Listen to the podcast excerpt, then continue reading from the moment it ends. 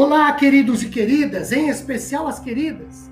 Hoje, dia 11 de março, concluindo o que começamos segunda-feira próxima passada, dia 8, dia 7, falando sobre esta semana em que se comemora o Dia Internacional das Mulheres. É um prazer me dirigir a todos vocês, em especial então às mulheres para falar sobre uma personagem feminina da Bíblia. Meu nome é Ricardo Bresciani. Eu sou pastor da Igreja Presbiteriana Filadélfia de Araraquara. Igreja esta situada na Avenida Doutor Leite de Moraes, 521, na Vila Xavier.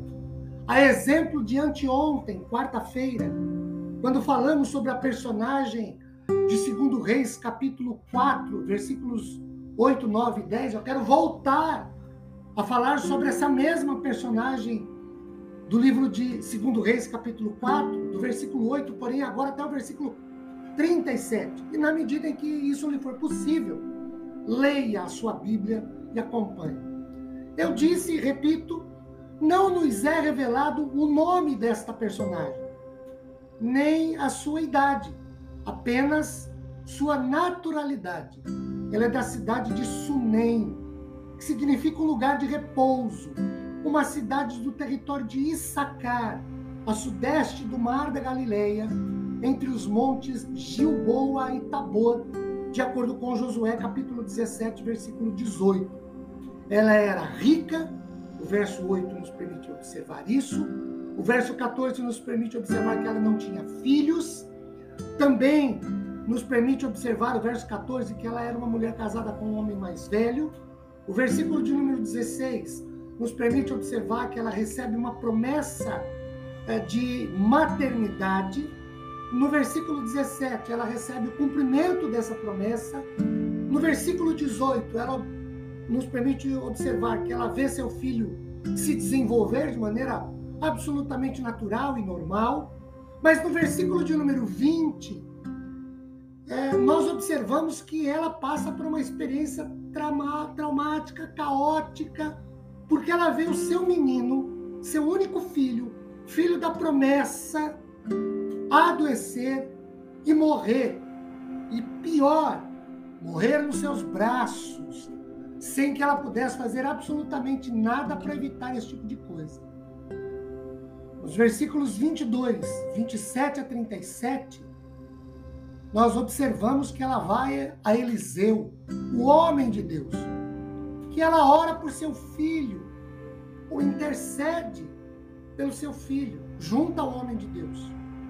E Deus dá vida ao menino, ressuscita-o, e Eliseu o entrega vivo, óbvio, à sua mãe. O que nós podemos aprender além disso. Primeiro, olhando para os versículos 8, 9 e 10, a sua disposição para servir. Ela se aproxima do homem de Deus, versículo 8. Ela motiva outros a se envolverem com as coisas de Deus, versículos 9 e 10. Ela disponibiliza recursos para servir a Deus de maneira objetiva. Verso 10.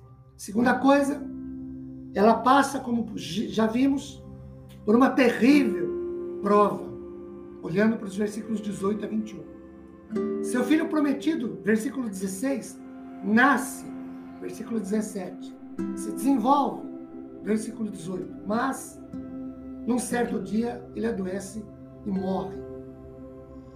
Versículo 20, ela perde o filho, que ela não pediu, lhe foi prometido pelo homem de Deus, como uma espécie de retribuição a toda a dedicação desta mulher para com as coisas do Senhor. O que ela faz? E aqui talvez seja a grande cereja do bolo da lição que ela pode nos apresentar. Versículo de número 20. Ela vai ao homem de Deus, ela vai ao profeta, ela busca ajuda, ela pede socorro ao Senhor que usa o homem de Deus. Nos versículos 27 e 28, ela abre o seu coração, ela derrama sua alma diante do Senhor, fala de toda a sua frustração, decepção, angústia. Ela não esconde nada, ela não fantasia nada. Ela é realista, objetiva, direta, clara. Versículo 30, ela não abandona, não deixa ao Senhor por conta da morte do filho, como infelizmente muita gente faz quando perde alguma coisa. Versículos 33, 2 e 30 a 34. Ela deixa Deus atuar, agir por intermédio do homem de Deus, sem intervir, sem palpitar, sem querer ajudar, o que infelizmente muita gente faz hoje. Acha que sabe mais que Deus, ou acha que precisa ajudar o Senhor. Essa mulher não faz isso. E por último, olhem para o versículo 37 ela adora ao Senhor, serve a Deus, rende graças ao Senhor. Que a bênção de Deus seja sobre todos nós, em especial sobre as mulheres. Amém.